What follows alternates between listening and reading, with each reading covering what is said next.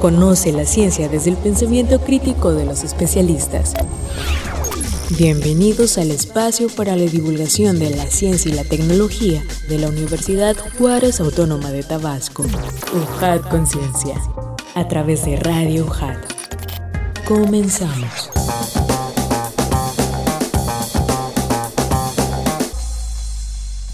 Hola amigos, ¿cómo están? Bienvenidos sean una vez más a este espacio de ciencia de la Universidad Juárez Autónoma de Tabasco. Sean bienvenidos a UJAT Conciencia. Estamos transmitiendo a través de Radio UJAT 107.3 FM Voz Universitaria y también en internet en radio.ujat.mx. Un fuerte abrazo a quienes nos escuchan a través de esta señal. Estamos desde Avenida Universidad Sin Número, Zona de la Cultura, Colonia Magisterial, Villa Hermosa, Centro Tabasco, código postal 8604 40 XHUCAT. Bienvenidos en este miércoles 25 de agosto 2021, donde este programa, como saben, es una producción original de la Universidad Juárez Autónoma de Tabasco, de la Secretaría de Investigación, Posgrado y Vinculación y realizado por la Dirección de Difusión y Divulgación Científica y Tecnológica. Fíjense que en esta emisión le agradecemos enormemente a la División Académica de Ciencias Agropecuarias y a la Dirección de Comunicación y Relaciones Públicas por el apoyo brindado en la realización de ese programa. Y también si quieren ser parte de nuestra comunidad, compartan sus comentarios, preguntas y demás cosas en nuestras redes sociales porque además fíjense, tenemos contenido exclusivo para todos ustedes en cuanto a divulgación científica. Búsquenos en Facebook, Twitter, Instagram y YouTube como Ciencia y Tecnología UJAT y también escuchen nuestro podcast semanal en Spotify para que se enteren de toda la información de las entrevistas que tenemos con nuestros invitados. Hablando de la información, vamos a escuchar las siguientes cápsulas que tenemos para que estemos informados en el ámbito científico. Desarrollan método con proteínas humanas para terapias moleculares. El desarrollo de una nueva forma de administrar terapias moleculares a las células fue anunciada en la revista Science por investigadores del Instituto Tecnológico de Massachusetts y sus institutos de McGovern de Investigación Cerebral y Broad, así como el Instituto Médico de Howard Hughes y la Universidad de Harvard en Estados Unidos. El sistema, denominado CEN, puede programarse para encapsular y administrar diferentes cargas de ARN. Aprovecha las proteínas naturales del organismo que forman partículas similares a los virus y se unen a ese material genético. Además, puede provocar una respuesta inmunitaria menor que otros métodos.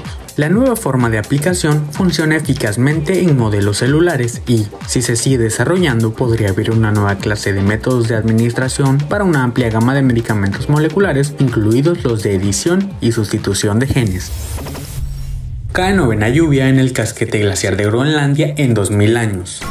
El Instituto Meteorológico danés reportó que a más de 3.000 metros de altitud, en el casquete glaciar de Groenlandia, se registró una lluvia a mediados de agosto, un fenómeno muy poco común. Las temperaturas estaban justo por encima de 0 grados Celsius, lo que significa que la nieve se derrite y se vuelve a congelar para convertirse en hielo. Este fenómeno solo ha sucedido 9 veces en los pasados 2000 años, de los cuales 3 han tenido lugar en los recientes 10 años, en 2012, 2019 y 2021. Este episodio de lluvias se produce cuando se registraron temperaturas inusuales de más de 20 grados en el norte de Groenlandia durante el verano, lo que se tradujo en un ritmo acelerado de deshielo del casquete glacial usarán la versatilidad de movimientos de la trompa de los elefantes como base de manipulación robótica. Con el uso de tecnologías desarrolladas para la industria cinematográfica, científicos de la Universidad de Ginebra, en Suiza, han demostrado que los complejos comportamientos de la trompa del elefante surgen de la combinación de un conjunto finito de movimientos básicos como la propagación de una curvatura hacia adentro y la formación de pseudoarticulaciones. Esa parte del cuerpo de estos animales posee una extraordinaria versatilidad ya que puede manipular una brisna de hierba, pero también transportar cargas de hasta 270 kilogramos, reporta Europa Press. Además, su funcionamiento obedece a una ley matemática observada en los movimientos para dibujar de la mano humana, publican en la revista Current Biology. Todos estos resultados servirán como base de desarrollo en un nuevo concepto de manipulación robótica blanda que permitiría a los robots bioinspirados detectar, alcanzar, agarrar, manipular y liberar toda una serie de cargas útiles y objetos de diversas formas y tamaños. Estudio internacional revela que la inundación del lago canadiense Agassiz daría lugar a la glaciación. El antiguo lago, de origen glacial Agassiz, en Canadá, que hace 12.000 años se desbordó y que provocó una inundación que pudo haber originado la glaciación que tuvo lugar después y que duró más de mil años. Esta es la principal conclusión de un estudio internacional publicado en la revista Geophysical Research Letters y en el que han participado investigadores del Consejo Superior de Investigaciones Científicas de España. Para hacer el estudio, los autores analizaron los sedimentos arrastrados por la inundación a la vez que, mediante un modelo matemático, simularon el proceso de erosión gradual del dique. Como parte de los resultados, se confirma la validez de esta técnica, que podrá aplicarse a otras inundaciones similares que modificaron el paisaje terrestre tras el último periodo glaciar. Encuentra más contenido en redes sociales. Síguenos en Facebook, Twitter y YouTube como Ciencia y Tecnología UJAT. Efemérides científicas. El 23 de agosto de 1966 se toma la primera foto de la Luna. La nave lunar Orbiter 1 toma la primera fotografía de la Tierra desde la Luna. La nave tomó 207 imágenes con un equipo de tan solo 20 vatios de potencia. El 24 de agosto es el Día Internacional de los Parques Naturales. Se celebra con el objetivo de recordar a la sociedad la importancia que tiene la conservación de cada una de las especies existentes en la naturaleza para evitar su desaparición. México cuenta con 67 parques nacionales que en conjunto abarcan cerca de 63 millones de hectáreas, que es la mayor superficie entre las 182 áreas naturales protegidas marinas y terrestres que resguardan los más variados ecosistemas de asombrosa riqueza biológica, geográfica, climática y de valor cultural, científico y turístico. El 26 de agosto de 1743 nace Antoine Laurent de Lavoisier. Fue un químico, biólogo y economista francés considerado el padre de la química moderna por sus estudios sobre la oxidación de los cuerpos, sus estudios sobre la fotosíntesis, entre otros. El 27 de agosto de 1875 descubren el galio. Leco de Weisbaudran, químico francés, descubrió el galio mediante espectroscopia al examinar una blenda de zinc procedente de los Pirineos. Y el 29 de agosto es el Día Internacional contra los Ensayos Nucleares. Desde que los ensayos nucleares empezaron en 1945, se han ejecutado cerca de 2.000 pruebas, dejando consecuencias devastadoras para la humanidad, por lo que es necesario conmemorar este día aún más teniendo en cuenta que las armas atómicas contemporáneas son cada vez más poderosas y destructivas.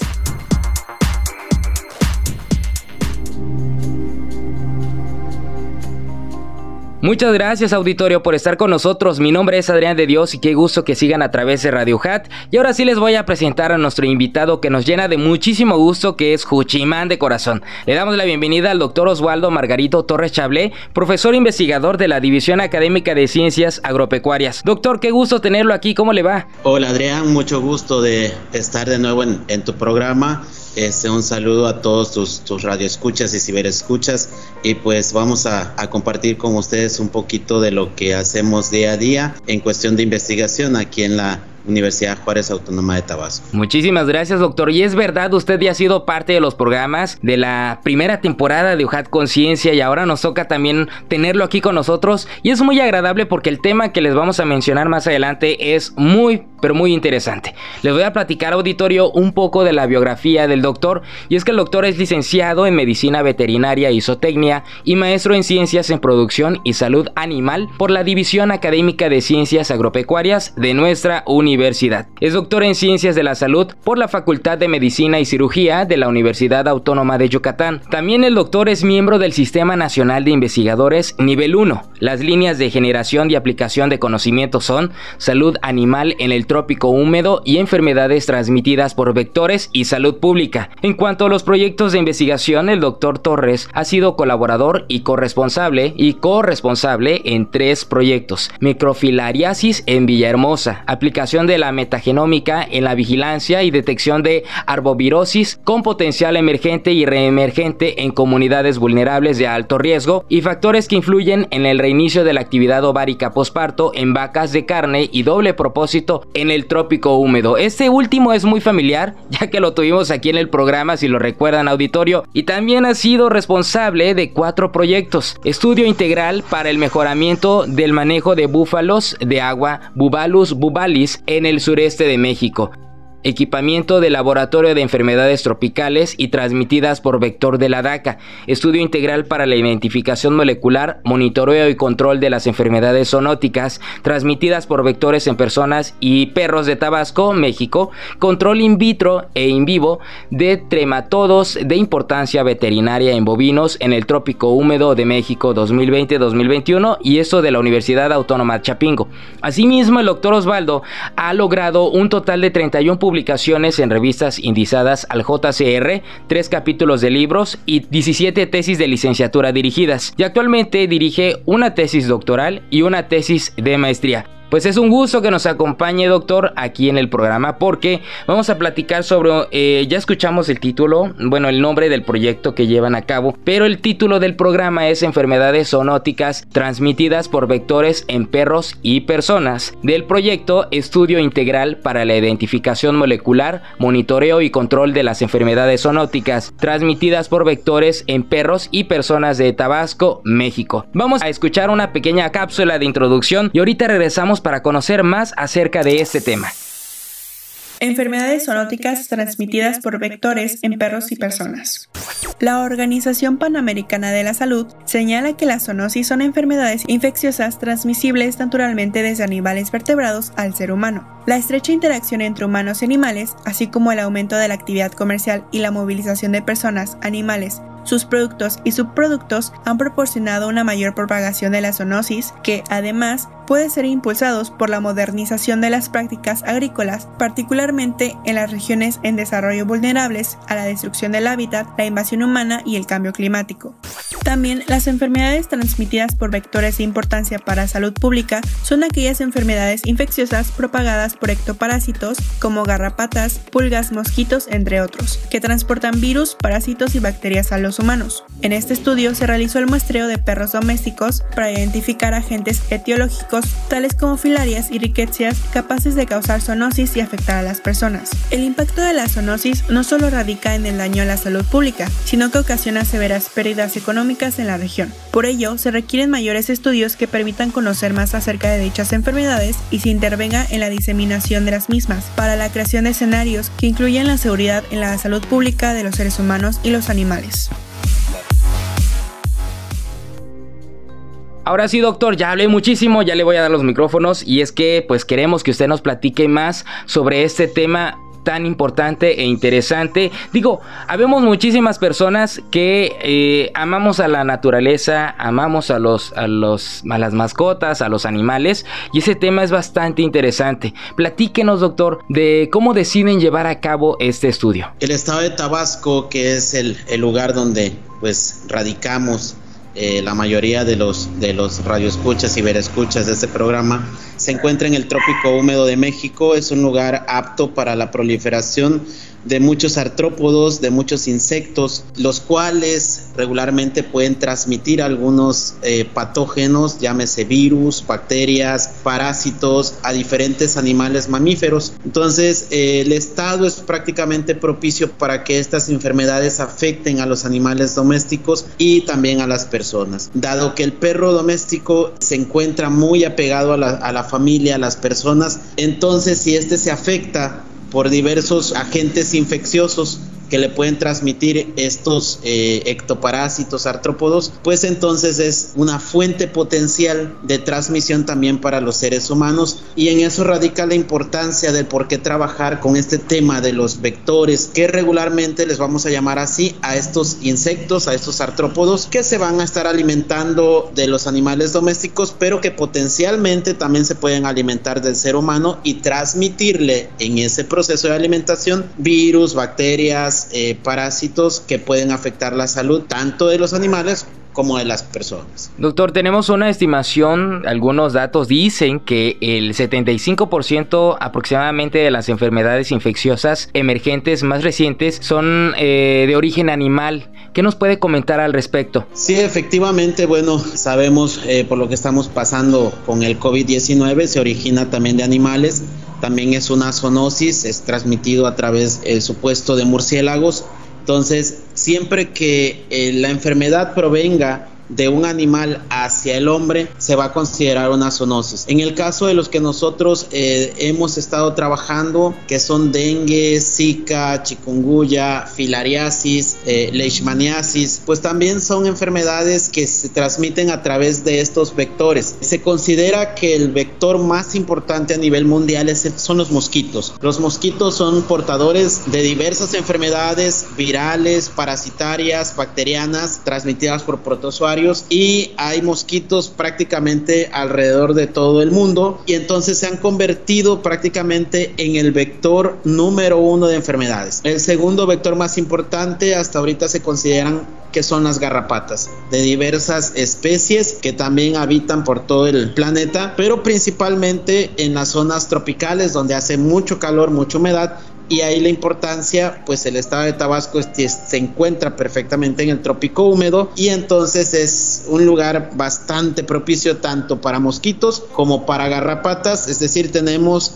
el vector número uno y el vector número dos en importancia y en abundancia los tenemos en el estado. ¿Puede platicarnos también cómo es esta clasificación de mosquitos y garrapatas en el estado? En cuestión de mosquitos existe una lista muy amplia de, de mosquitos, de especies de mosquitos. Hay algunos muy conocidos en el caso del Aedes aegypti, la especie Aedes aegypti, que es importante desde el punto de vista de la salud pública porque es el vector de dengue, es el vector de Zika, es el vector de chikungunya que ha afectado fuertemente a la salud pública en años pasados y que al final de cuentas cada año reemerge de manera periódica, principalmente con la época asociada a las épocas de lluvias, ¿no? Entonces existen diversas especies, Aedes aegypti es uno de los más importantes porque transmite dengue, chica, eh, zika, perdón, chikungunya, de los más importantes. Está el mosquito Cules quinquefasciatus, una especie también cosmopolita que tiene una distribución mundial y que es vector de filariasis, eh, caso de el gusano del corazón del perro, un tema con el que trabajo bastante en el laboratorio, es uno de los principales vectores, Cules quinquefasciatus, al igual que otro mosquito que se da mucho en las zonas costeras, principalmente en las zonas de Comalcalco, Paraíso, se da el mosquito eh, Oclerotatus teñorrincus, también un vector importante de filariasis, en este caso de gusano del corazón del perro. Y bueno, hay también otros mosquitos de importancia en la ecología, no me gustaría tampoco satanizar a los mosquitos porque finalmente tienen un papel importante en la naturaleza. Después de las abejas, unos opinan que incluso están delante de las abejas, son agentes polinizadores importantes. Entonces, sobre todo los mosquitos eh, machos, ellos no se alimentan de sangre, sino que se alimentan de néctar y en el proceso llevan mucho polen a otras plantas y entonces funcionan como agentes polinizadores importantes. Repito, algunos los consideran hasta más importantes que las abejas en ese, en ese, este, en ese aspecto. Entonces hay mosquitos que realmente no se alimentan del ser humano, hay mosquitos que se alimentan exclusivamente, por ejemplo, de anfibios, de ranas. Entonces no todas las especies de mosquitos van a afectar a perros, gatos, personas. Sin embargo, hay eh, las especies Aedes aegypti, Culex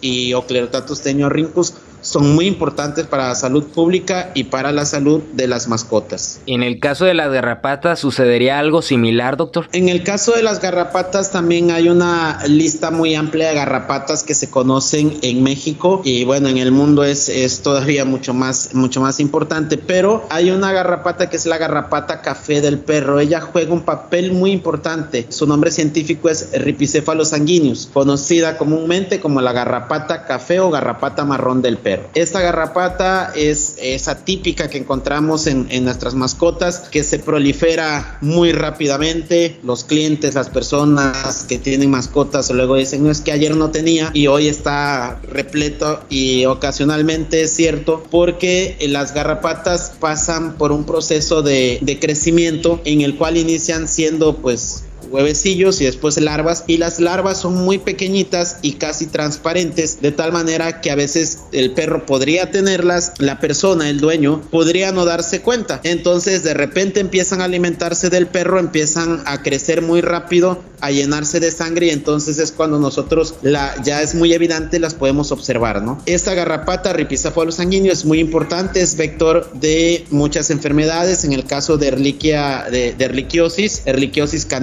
de Borrelia burgdorferi, una bacteria también que afecta a perros y en personas causa problemas articulares importantes y que se considera incluso que el tratamiento es casi inefectivo en el ser humano. ella es vector de este tipo de enfermedades, de erliquiosis, de borreliosis de Lyme, conocida como borreliosis de Lyme. Hay otras garrapatas, hay unas garrapatas que, que tienen el nombre de Amblyoma maculatum, es una especie mucho más grande que la garrapata café del perro. Afecta a perros, hemos estado trabajando con ella, se alimenta de los perros, sin embargo en los perros les puede transmitir muy pocos patógenos, eh, sin embargo es poseedora de una especie de bacteria conocida con el nombre de Rickettsia parkeri. Esta Rickettsia, esta bacteria no afecta al perro, pero sí afecta fuertemente al ser humano. Entonces si el perro la tiene, en su cuerpo, la puede llevar a la casa, a la garrapata, y la garrapata puede bajar del perro, ovopositar, tener su, su progenie, sus crías, y estas se pueden alimentar del ser humano e infectarlo de riqueciosis. Con respecto a, a, este, a esta bacteria,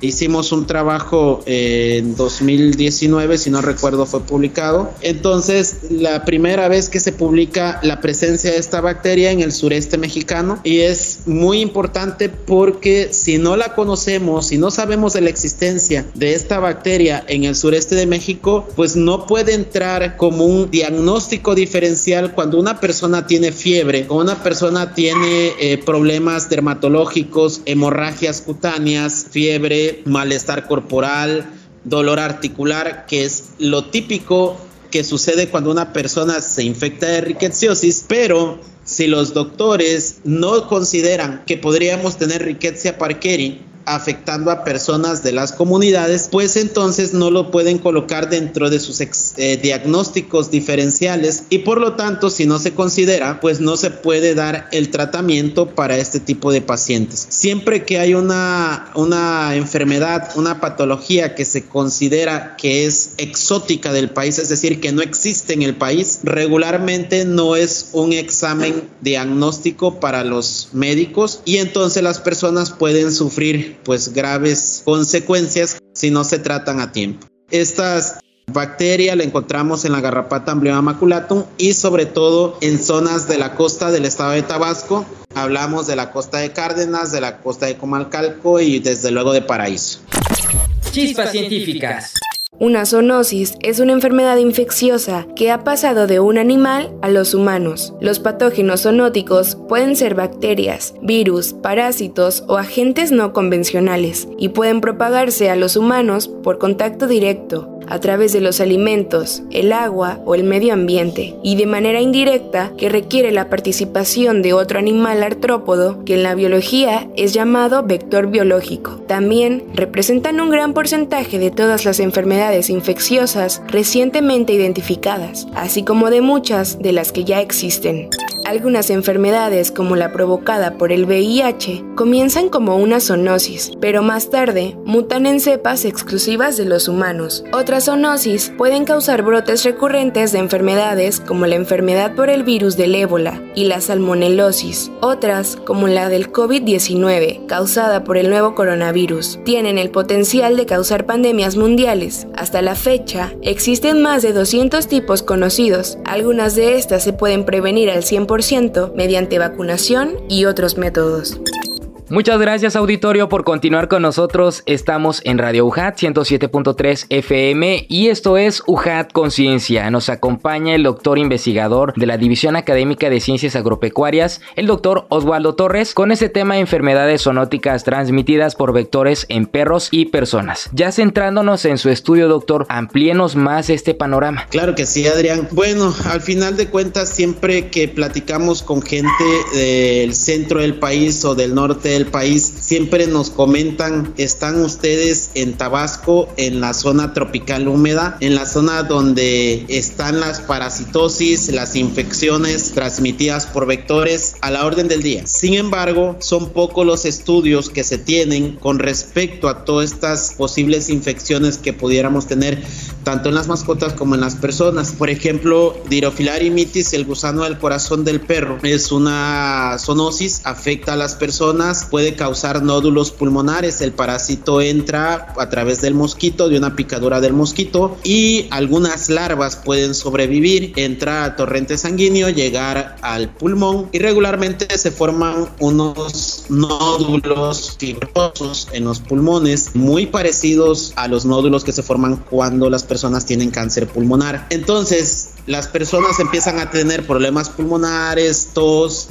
ocasionalmente dificultad respiratoria, pueden ir al doctor, pueden tomarles placas radiográficas y observar los nódulos. Lo primero es un impacto eh, psicológico importante para las personas porque lo primero que se puede pensar es que esta persona pudiera tener algún tipo de cáncer, ¿no? Entonces ya a partir de ahí el impacto psicológico es fuerte, ¿no? Sin embargo, no siempre tiene que ser así. El gusano del corazón del perro puede alojarse en esa zona. Hemos hecho estudios en Jalpa de Méndez, en zonas de Comalcalco también, donde la prevalencia de este parásito es alta en perros. Entonces decidimos estudiar también un poquito a los dueños de estas mascotas para saber si ellos se estaban infectando, si los mosquitos estaban alimentándose de estas personas y transmitiéndoles el parásito. Y bueno, los resultados pues son un poquito alarmantes porque prácticamente todas las personas que estudiamos que tienen perros que son positivos, pues realmente reconocen a proteínas específicas del parásito, lo cual nos está indicando que en algún momento de su vida se infectaron. Eso no quiere decir que a fuerzas estén enfermos, eso no quiere decir que a fuerzas tengan un nódulo, pero existe la posibilidad, sobre todo si estas personas empiezan a presentar algún problema respiratorio, no estaría de más poder checar que pudiera ser eh, dirofilariamitis, una infección por dirofilariamitis. Tenemos un problema aunado. En humanos no existe una prueba específica así rápida que nos diga que una persona está infectada por este nemato. Entonces es parte de lo que se tiene que elaborar, que se tiene que trabajar. Las pruebas para caninos y para felinos existen, pero las pruebas para humanos todavía no se han desarrollado. Entonces, de hecho, creo que la publicación que tenemos de Dirofilariamitis en personas, creo que es la primera publicación en México que nos acerca a poder decir que las personas en México se pueden estar infectando con este nemato. Entonces, si apenas podemos decir que esta infección está ocurriendo, desde luego que no tenemos pruebas para poder identificar esas infecciones en las personas. Esta parte la tenemos que desarrollar. Estamos trabajando con las proteínas del parásito para poder hacer pruebas de detección rápida que pudieran en un momento dado poder servir para los seres humanos y descartar al menos la posibilidad de que algún nódulo pulmonar de personas que habitan en estas zonas del estado de Tabasco pudieran tener esta infección causada por el gusano del corazón del perro. Cuestión de Rickettsia parkeri también es una bacteria que fue, pues te comentaba, hace en 2020 o 2019, no recuerdo exactamente bien, pero es reciente la, eh, el descubrimiento, por decir. Entonces tampoco tenemos pruebas específicas para detectar esta infección en los seres humanos. En el laboratorio la podemos detectar por la técnica de reacción en cadena de la polimerasa, donde detectamos ADN prácticamente de la bacteria, pero pruebas más rápidas que puedan ser utilizadas en el consultorio médico todavía no se han desarrollado y pues se tienen que trabajar en eso para poder desarrollar, desarrollarlas lo antes posible y poder tener más herramientas diagnósticas que contribuyan al mejoramiento de la salud pública en nuestro estado. Y bueno, también doctor, usted nos habla de mascotas con, bueno, con dueños, ¿no? ¿Qué pasa con los perros callejeros y también si nos pudiera ir dimensionando no solamente la parte de la costa, sino qué pasará en otros, en otros lugares, en otras regiones del estado? La pregunta número número uno, con los perros callejeros tenemos un enorme problema. Esto no es nada más de Tabasco, es de todo el país y si me deja, pues quizás de todo el mundo. Los perros callejeros se han convertido desafortunadamente en portadores de muchas enfermedades y muchas de ellas se transmiten a las personas, son zoonóticas. Definitivamente controlar la población canina aunque sí se llevan a cabo los programas, el estado de Tabasco tiene un programa fuerte de control de la natalidad de los perros, de esterilización canina y felina, eh, que es prácticamente gratuita. Pero aún así, eh, los dueños de perros debemos de ser altamente responsables. El perro callejero surge prácticamente del abandono que le ha dado el ser humano. Estos perros salen a la calle, se encuentran hembras, machos, empiezan a reproducir y bueno, se hace un total desastre, ¿no? Porque estas enfermedades entre los perros, los perros son animales muy sociales, entonces conviven demasiado y se transmiten muy fácilmente las enfermedades. Ese es un problema muy fuerte de los perros callejeros. ¿Qué pasa eh, con cuestión de la segunda pregunta? ¿Qué pasa con las otras partes del estado? Por alguna razón, a mí me encanta la parte de la costa de Tabasco, la playita, pero por alguna razón es la zona más afectada. Eh, en cuestión de enfermedades transmitidas por vectores, hablando en el caso de filariasis, en el caso de leishmaniasis, algunas zonas pegadas a la costa son las más afectadas.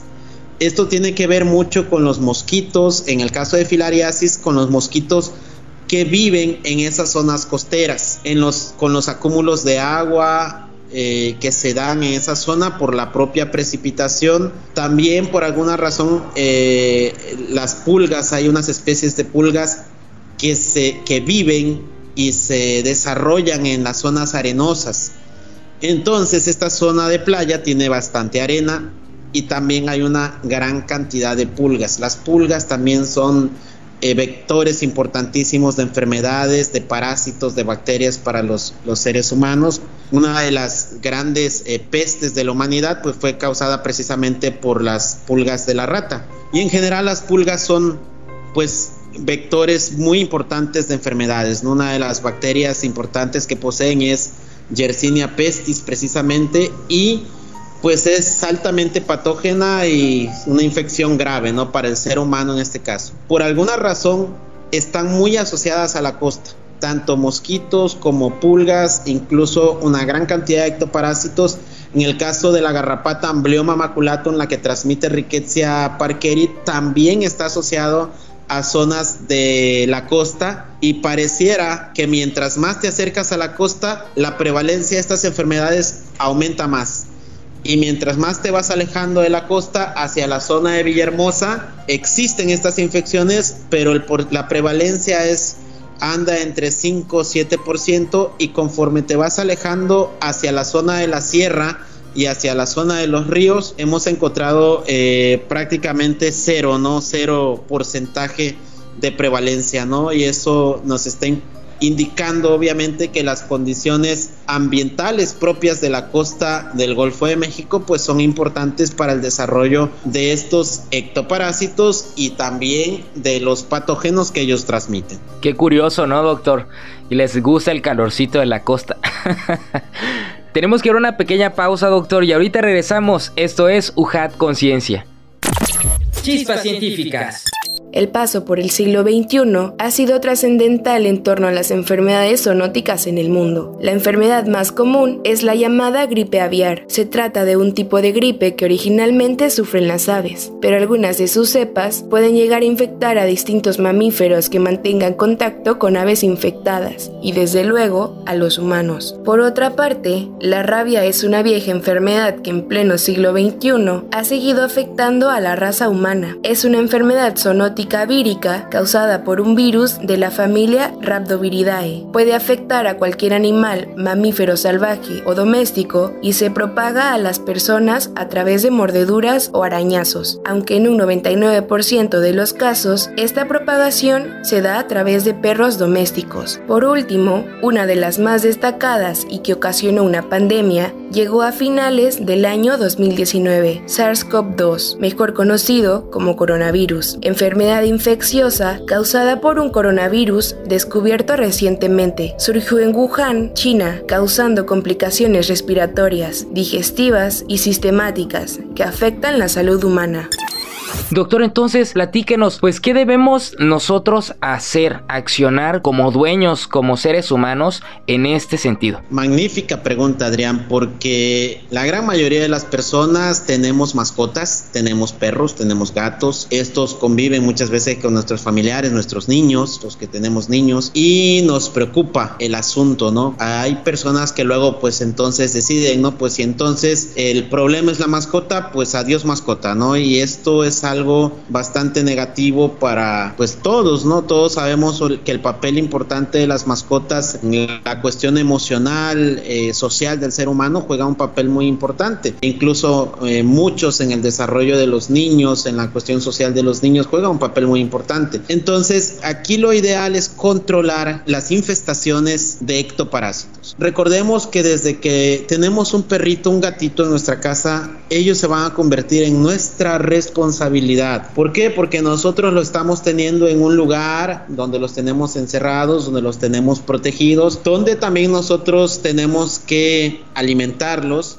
y tenemos que cuidarlos. Desde ese punto de vista, nosotros tenemos que llevar de manera periódica a nuestras mascotas con los veterinarios que son, para este caso, los profesionales del cuidado de las mascotas. Nada va a pasar al final de cuentas si mi perro está sano, si mi perro no tiene garrapatas, si le llevo un control de ectoparásitos importantes. Hoy en día existen collares que repelen mosquitos, collares que repelen garrapatas, pulgas, piojos. Existen muchos productos comerciales. Hay unos que son prácticamente purones que se colocan en el dorso del animal. Hay unas pastillas que se dan que protegen algunas por 45 días, otras por 3 meses a los animales de estos ectoparásitos. Entonces, si nosotros mantenemos a nuestra, mascota sana, nuestra mascota no nos va a poder transmitir nada. Entonces, no es una culpa, no es la culpabilidad de la mascota. Si la mascota se llena o, en algunas ocasiones se infesta de garrapatas, pues la mascota por sí sola no se las va a poder quitar. Nuestra responsabilidad como dueños de mascotas, pues es más que nada prevenir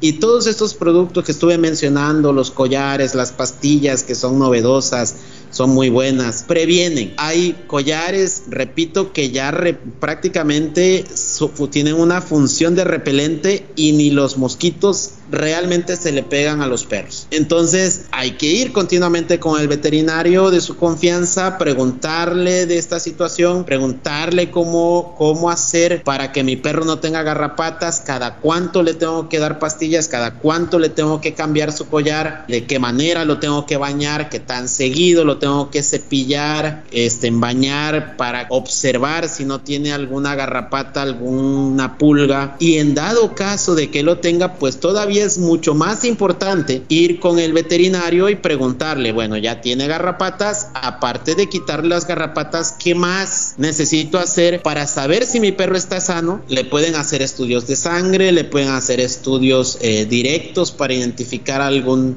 tipo de patógeno, como es el caso de Ehrlichia canis, Anaplasma fagocitófila, Dirofilariemitis esas pruebas para perros y gatos sí están disponibles. Para seres humanos desafortunadamente no. Y estoy seguro que la gran mayoría de los veterinarios les va a orientar de manera adecuada y les va a mantener una mascota sana y por lo tanto cuando ustedes tienen una mascota sana pues por ende van a tener niños sanos y nosotros mismos vamos a estar sanos porque nuestras mascotas no van a poder transmitirnos absolutamente nada. Eso le iba a preguntar, doctor, si quiénes son más propensos para adquirir estas enfermedades con las mascotas que lamentablemente pues eh, se infecten de alguna de estas de estos virus, de estas bacterias. Al final del día casi siempre los niños por la cuestión de poder de no tener ese, ese cuidado eh, cuando son muy pequeños, que todavía no saben, de lavarse las manos después de tocar a las mascotas, se llevan muy fácilmente la mano a la boca, eh, no miden a veces consecuencias, eh, se la pasan a veces más tiempo con la mascota que, que las personas, que los adultos, porque pues a veces tenemos que ir a trabajar, hacer cosas y quien se la pasa a veces un mayor tiempo en la casa con las mascotas son los niños, entonces siempre hay que tener especial cuidado con ellos. Aunque cualquier persona que se encuentre en la familia pudiera potencialmente estar afectada. Doctor, ¿usted cómo visualiza el futuro? Vamos a pensar en el terreno, en el futuro de las enfermedades zoonóticas y en este caso pues también se considera que habrá una evolución considerable en las enfermedades en el caso de los perros. Ok, Adrián, bueno, ¿qué piensa futuro de las enfermedades transmitidas por vectores y zoonóticas?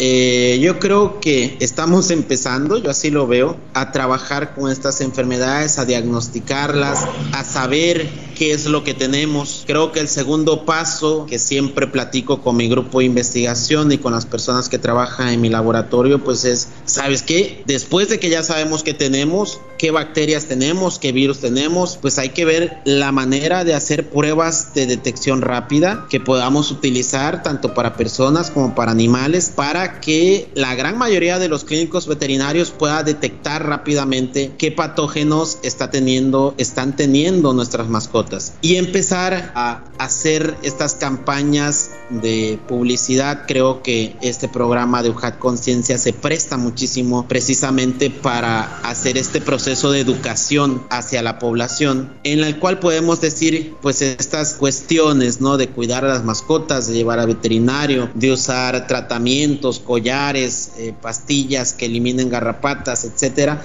y que van a conllevar a que nosotros evitemos la infección de nuestras mascotas. Una vez que nosotros empecemos a evitar estas infecciones, pues yo creo que las enfermedades que se transmiten al ser humano se van a reducir muchísimo. Me ha tocado, Adrián, trabajar en comunidades del estado muy vulnerables. Cuando uno trabaja en Villahermosa, en la capital, pues es muy común que las personas lleven al veterinario, a su mascota, tengan carnet de vacunas, tengan carnet de desparasitaciones, tengan collares antipulgas, pero las cosas suceden muy diferente cuando llegas a las comunidades. Te das cuenta que no hay a veces en la comunidad un veterinario. Entonces tienen que viajar, no sé, a la capital del municipio, a la, a, sí, por ejemplo, ¿no? A Cárdenas, a Comalcalco, o algunos tienen que hacer el viaje hasta Villahermosa para poder llevar con un veterinario a su mascota. Entonces,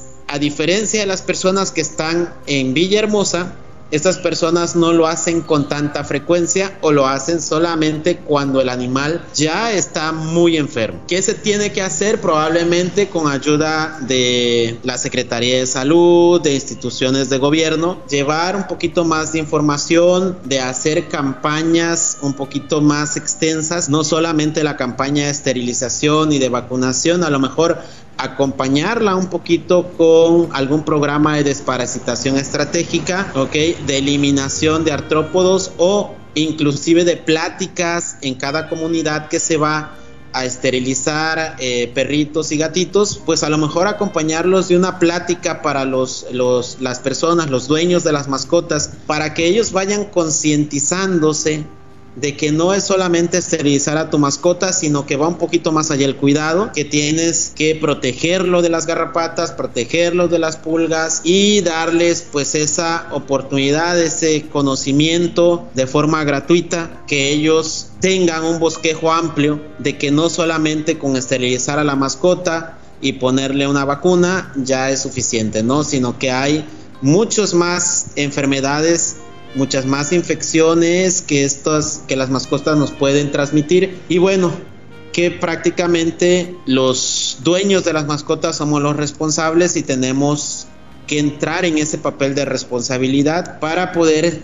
mantener la salud del animal y la salud pública pues lo mejor que se pueda, Adrián. Y si me lo permite, doctor, también pues pensar en lo de las condiciones en las que tengan a las mascotas, ¿no? Porque dice usted algo muy cierto, desde que nos vamos a las comunidades o, al, o, lo más alejado de las ciudades, pues las condiciones en las que tienen a, en este caso a los perros, ¿no? Amarrados, el maltrato animal es muy evidente y es lastimoso, como bien decíamos, desde las personas que amamos y adoramos a los animales, ¿no? ¿Qué más quisiera añadir, doctor, también ya para despedirnos, que ha sido una plática muy enriquecedora? Pues sí, Adrián, eh, efectivamente es, es muy evidente lo que mencionas en las comunidades rurales, por decir así, la cuestión cultural para con las mascotas es muy diferente a la cultura que se tiene en las ciudades. Tenemos que ir a esas comunidades vulnerables, ayudarlos, eh, fomentar un poquito no solamente la cuestión de la salud, sino también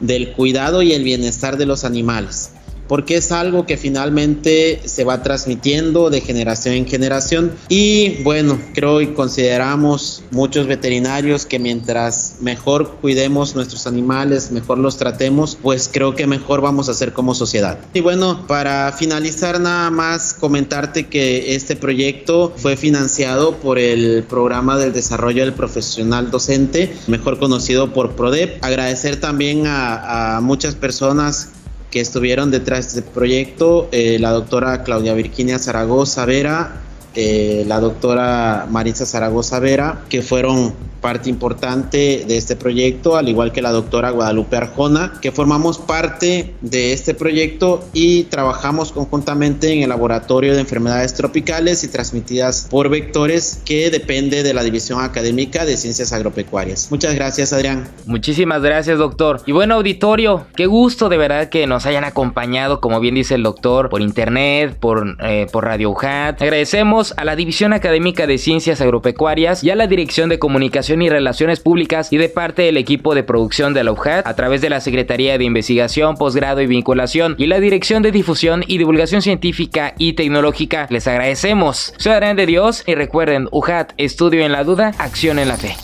Esto fue una producción de la Secretaría de Investigación, Posgrado y Vinculación con el Centro de Comunicación y Radio UJAT. Los esperamos en la siguiente emisión en UJAT Conciencia.